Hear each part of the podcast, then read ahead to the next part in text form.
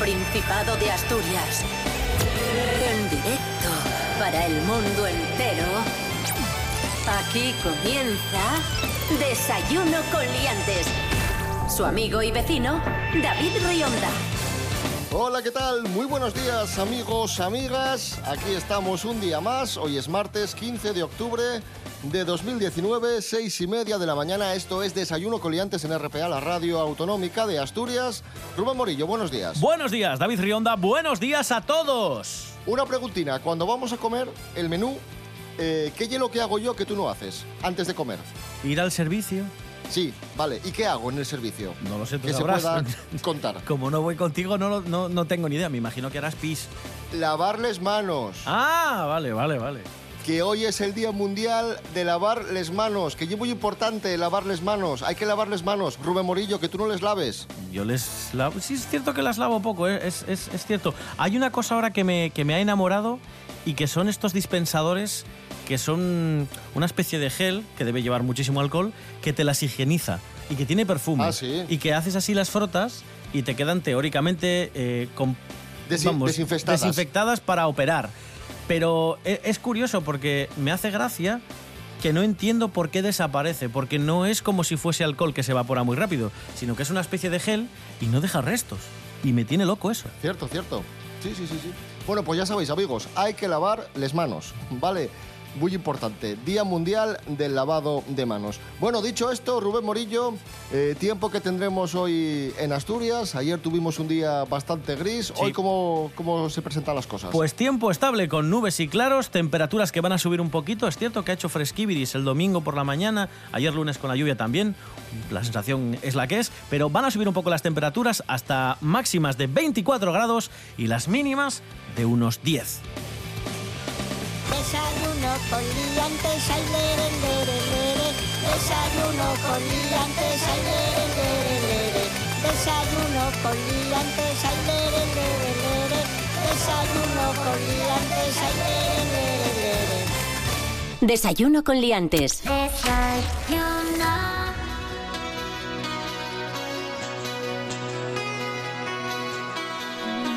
Comenzamos, amigos, amigas, noticia que todos comentamos este fin de semana. Ha fallecido María Luisa García Sánchez. Así por el nombre diréis, ¿quién era esta señora? María Luisa. Pues era la creadora de El arte de cocinar. Ese libro que todos tenemos o todos tuvimos en, casa. Pues esta señora que murió con 100 años en su domicilio de Mieres, estos libros de- del arte de cocinar, vamos, eh, yo creo que en todas las casas de, de Asturias y de España hubo un ejemplar, salió por primera vez en 1970 y la segunda edición salió en 1982. Una mujer pionera porque se autoeditó estos libros, creo que se vendieron medio millón de copias de, de estos libros de- del arte de cocinar, los libros de María Luisa de, de toda la vida, y esta mujer tuvo una trayectoria muy importante, de hecho cocinó para el Papa Juan Pablo eh, II y recibió la insignia de oro de la hostelería de Asturias y el urogallo del Centro Asturiano de Madrid. Así que nuestro homenaje, nuestro recuerdo a esta, a esta señora centenaria que te digo la verdad, cuando supe la noticia estaba, estaba en casa, eh, Rubén, y, y me dijeron, oye, que murió María Luisa, la de los libros de, de cocina. Y pensé, madre mía, pero tenía que ser muy mayor esta señora, sí, porque sí, estos libros eh, era yo mm, piquiñín y ya me acuerdo que tenían muchos años, o sea, mm, 1970, imagínate, 100 años. Yo- Tú yo- también lo tenías, ¿no? Me yo imagino. En mi casa, ah, si no hubo uno, hubo incluso dos, porque lo que ocurría con este libro es que siempre lo tenías a mano para consultar las recetas, los ingredientes de, de- de las recetas tradicionales. Tampoco, tampoco es un libro de, de alta cocina, pero, pero sí de las recetas que todo el mundo que todo el mundo hace en casa, los garbanzos, tal. Y mirabas eh, los ingredientes y en mi casa estaba destartalado, estaba descosido ya de tanto abrir, tanto cerrar, con manchurrones, porque ya sabes que también le estamos echando un ojo. Y tenía manchurrones. Claro, mientras cocinas, Claro, claro. Y yo creo que hemos tenido en mi casa dos del rojo, que es el primero de los libros que aparecieron, pero cuando yo me independicé, cuando me fui de casa de mis padres, uno de los regalos que me hicieron fue el azul, que es la segunda parte del arte de cocinar, que fue el segundo libro que tenía muchas más, muchas más recetas.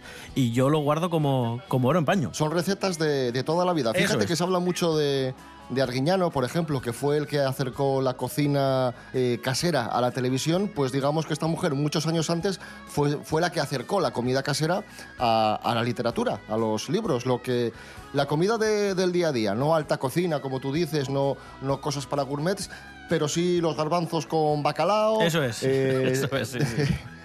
las espinacas, el cocido, etcétera, etcétera, ¿no? Pues nuestro recuerdo para, para María Luisa. Y hablando de cocina, vamos a hablar de una muerte triste, pero bastante absurda, que ha tenido lugar en, en Reino Unido. Un hombre murió por comer un trozo de pastel de pescado muy caliente. Le abrasó la garganta, le impidió respirar y el probe, pues, pues se quedó en el, en el sitio. 51 años tenía, era organizador de bodas, había un pastel de pescado en, en una boda, lo probó para ver si estaba en su punto o, o a ver cómo, cómo había salido y estaba tan caliente que, que mía, le quemó toda la garganta, le- se le hinchó la, la garganta, le impidió respirar y nada, eh, se, se murió. Qué cosa más absurda y más triste. Sí, mira que tenía que estar caliente porque habitualmente los tejidos que recubren toda la garganta ya están acostumbrados o están preparados para que soporten ciertas temperaturas, o sea que tenía que estar prácticamente hirviendo.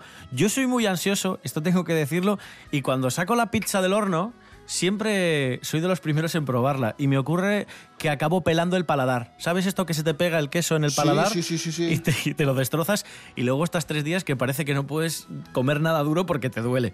Pero sí, sí, sí. a mí me pasa que- con las croquetas. Con las croquetas Con las croquetas. también, también, sí, sí, con las croquetas pasa mucho, porque llegan las croquetas, están calentinas, recién fritinas. Qué y dices ricas, sí, "Oh".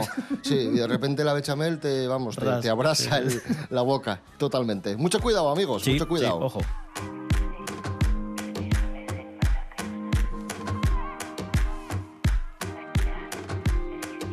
Bueno, pues ahí estaba ese señor que estaba organizando una boda y el prove se murió. Una boda de dos personas pues que se conocieron, se enamoraron y decidieron casarse. Y vamos a hablar de eso porque cada vez la gente dice, oye, qué mal está el mercado. Cada vez más se dice eso, ¿no? Preguntas a cualquier chaval o cualquier chavala solteros y te dicen, buf, está el mercado fatal. Y tenemos un estudio, una noticia que dice lo siguiente, las mujeres buscan hombres con su misma preparación intelectual.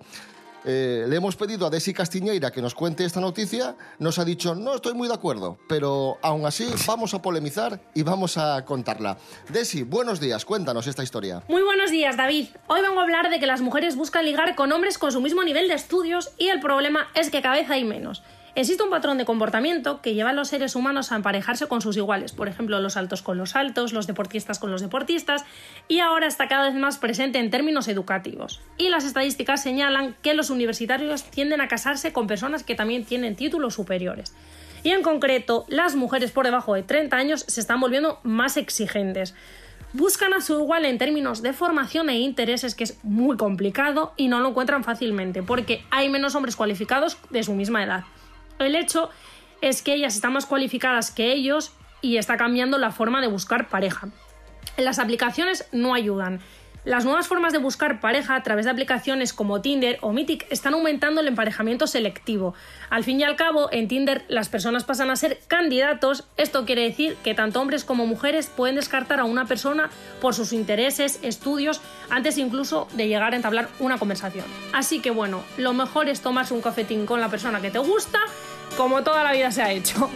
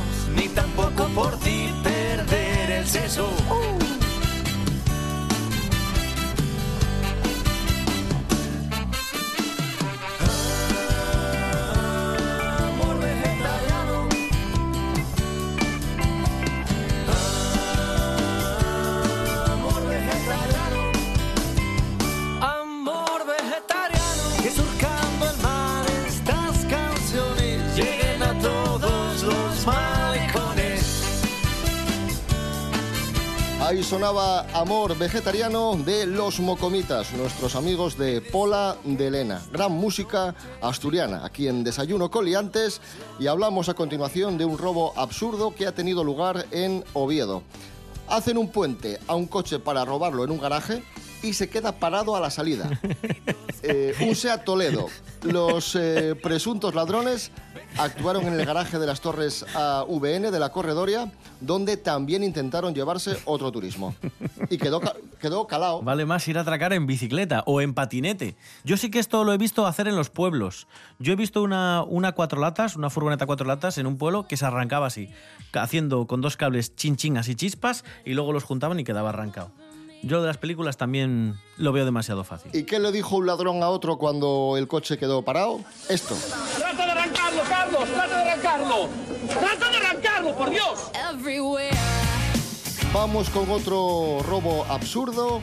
De Oviedo nos vamos a Tenerife. Dos ladrones armados intentan robar en una farmacia y se van sin nada. Cuéntanos, Rubén Morillo. Sí, tal cual. Son unas imágenes de dos atracadores que, bueno, se han hecho virales porque aparecen entrando en una farmacia con unos cuchillos, ¿vale? Con pasamontañas, vestidos de negro, vamos, como cacos profesionales, ¿de acuerdo? Entran en el local, intentan saquear las cajas registradoras, pero ¿Qué pasa? Que las cajas registradoras ya son tan modernas que solo se abren si el operario le da un botón cuando hay un pedido. Incluso algunas no se abren porque ya eh, almacenan el dinero y no tienen contacto físico el dependiente con el propio dinero. Bueno, pues algo así ocurrió con estas cajas registradoras que no se abrían, no podían los cacos quedarse con el dinero y lo que hicieron, como se frustraron, bueno, uno de ellos coge y le roba el bolso a una señora pues por lo menos para llevarse algo de botín. Y otro de los ladrones, el que la acompaña, dice, nah, coge el bolso y se lo devuelve a la señora. Como diciendo, Nada, déjala, deja, porque no. la pobrecilla. Madre mía, vaya el atraco del siglo.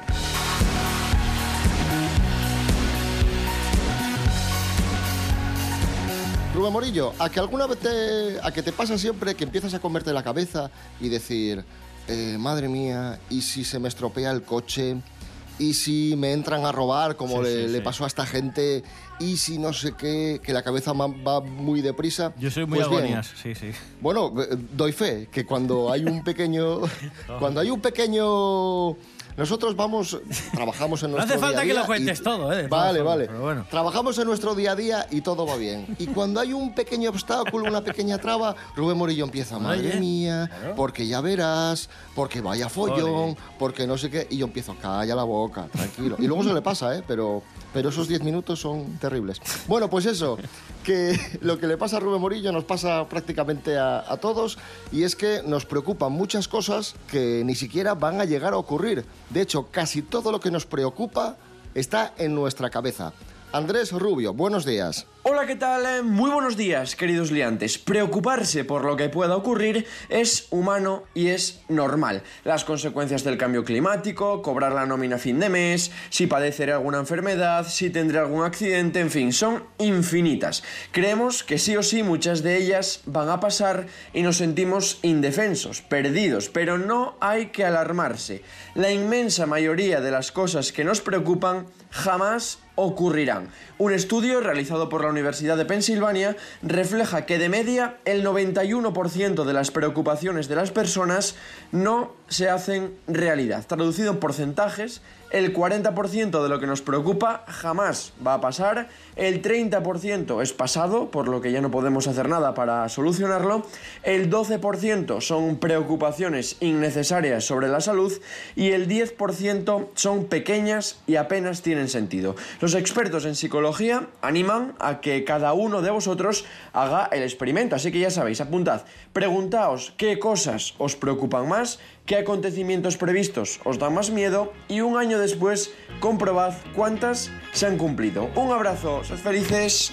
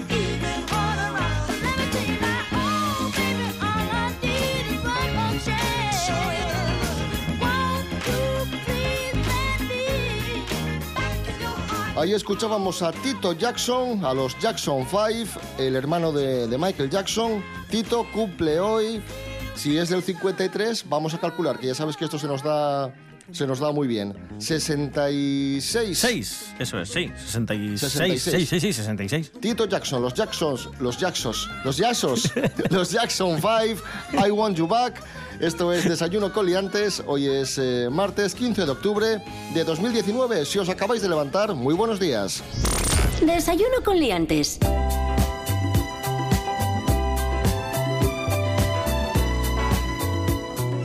Seguimos en Desayuno Coliantes en RPA, la radio autonómica de Asturias. Hemos hablado de cocina, hemos hablado de eh, amor, hemos hablado de robos y ahora vamos a hablar de seso.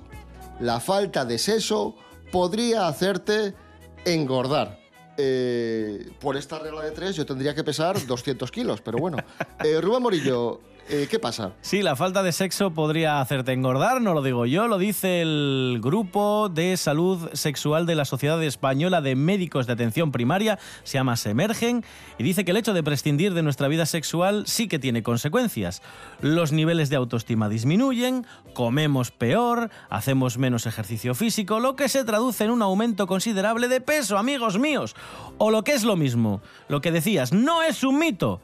La falta de sexo engorda y según las últimas investigaciones, hacer el amor ayuda a bajar de peso esto es un promedio, ¿vale? 101 calorías, 101 calorías a los hombres y 69 calorías a las mujeres. Hablando de sexo, los españoles fantasean con hacer el amor en el trabajo. Os cuento, resulta que tenemos varios datos, ¿no? Tenemos por un lado un barómetro de control, la empresa de preservativos, que asegura que el 15% de los jóvenes españoles considera el trabajo Sí, el trabajo, el puesto de trabajo, el lugar preferido para practicar sexo. A, lo mejor es que no tienen otro sitio, ¿eh? también te digo. Bueno, claro, sí, sí. Es que de 18 a 35 ya te digo que pocos verdad. tiene que haber independizados, no tendrán casa, entonces pues el único sitio quizás sea en el trabajo. O a lo mejor fantasean con tener sexo en el trabajo porque también fantasean con trabajo, ya que hablamos de, España, también puede ser eso. Y tenemos otra encuesta de Business Insider eh, que nos descubre que el 85% de los españoles eh, confiesa haber fantaseado con algún compañero de trabajo. Uh. o con el jefe. Es mucha gente, el 84. Sí, Pero ¿cómo puede ser esto? Es que yo estas encuestas no me las creo, porque mañana aparecerá otra que dirá que el 90% odia a su jefe. Pues yo sí me lo creo, ¿eh? porque, porque en los trabajos... En los trabajos siempre hay mucho flirteo y siempre hay escarceos y no te quiero ni contar en las cenas de Navidad, por ejemplo. Que la gente se desmadra. O las comidas de empresa. Bueno, eh, he de confesar algo. En mi trabajo yo no tengo estas fantasías. Para tu tranquilidad, gracias, Rubén gracias. Morillo. Me quedo mucho más tranquilo. Espero que tú tampoco. Yo tampoco, yo tampoco. Puedes dormir tranquilo.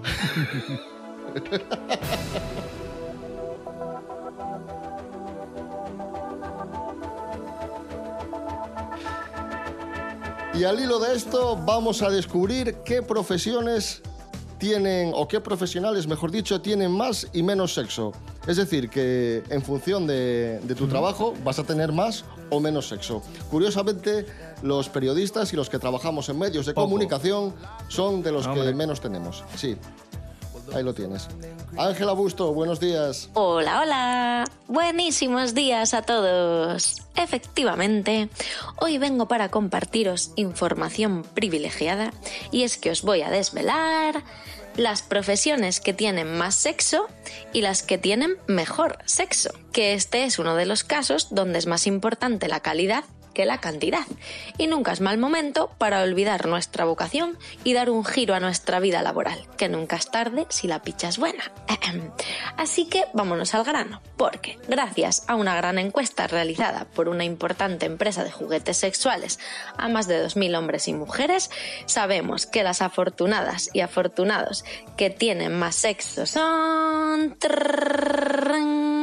los agricultores, seguidos muy de cerca por los arquitectos y los peluqueros con un fantástico tercer puesto. ¡Congratulations! Por otro lado, los que tienen sexo de mejor calidad son granjeros, doctores, arquitectos, obreros y publicistas. Y ahora, mm, cambiando radicalmente, me pongo seria porque sí, por desgracia, nos vamos al lado opuesto de la tabla, donde casualidades de la vida, no os lo vais a creer, los que salen peor parados, como menos sexo en su vida, son los periodistas.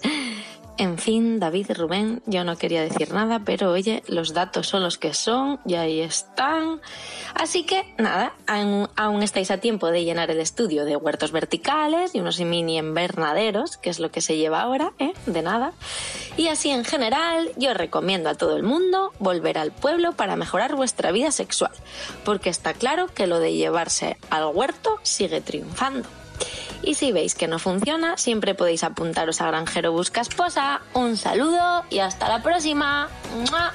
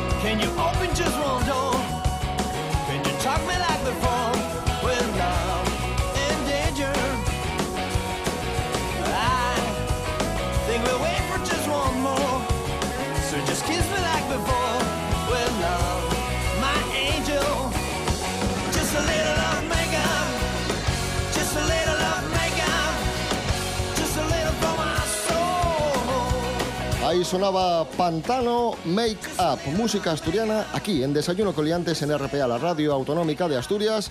Vamos con una noticia inquietante que también hemos conocido estos días.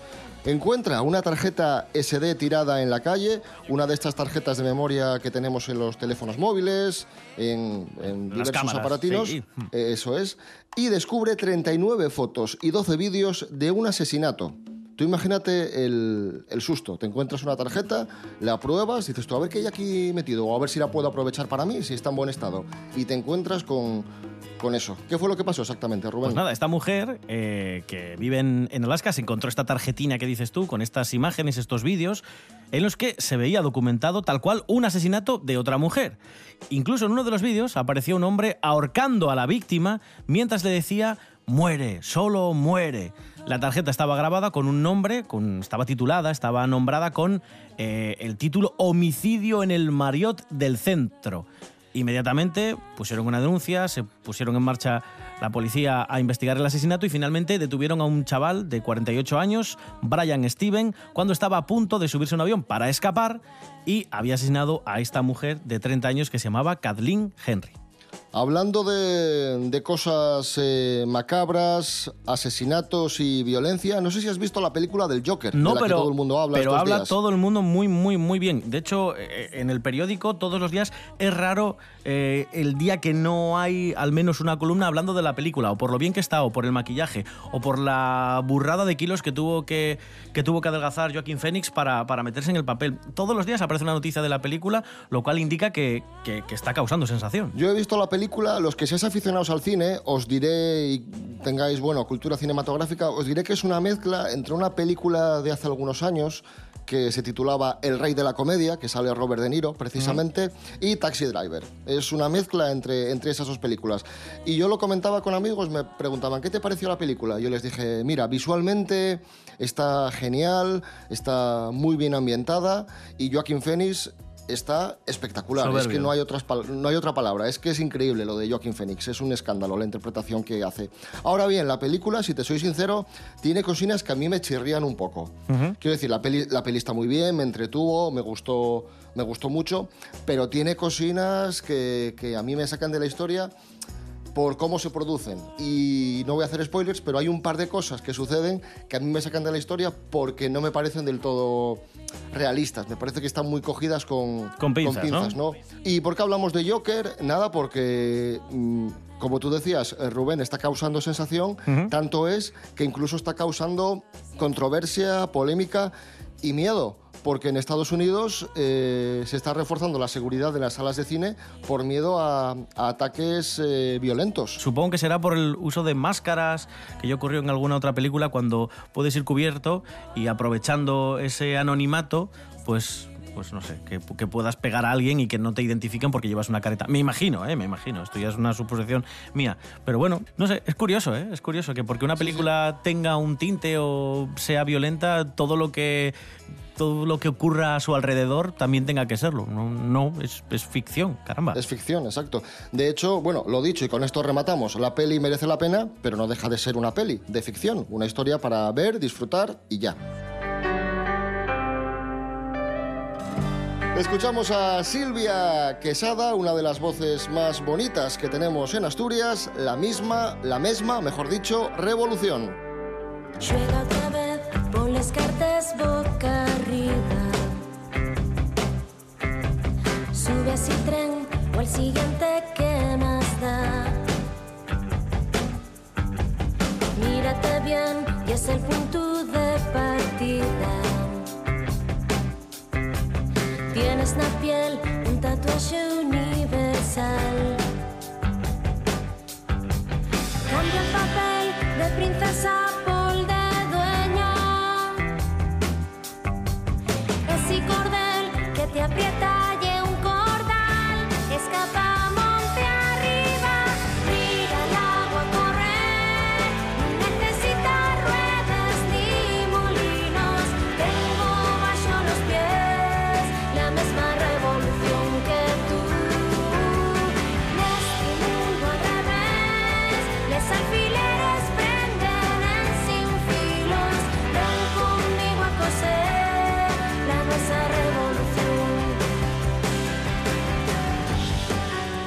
Nos vamos ya, amigos, amigas.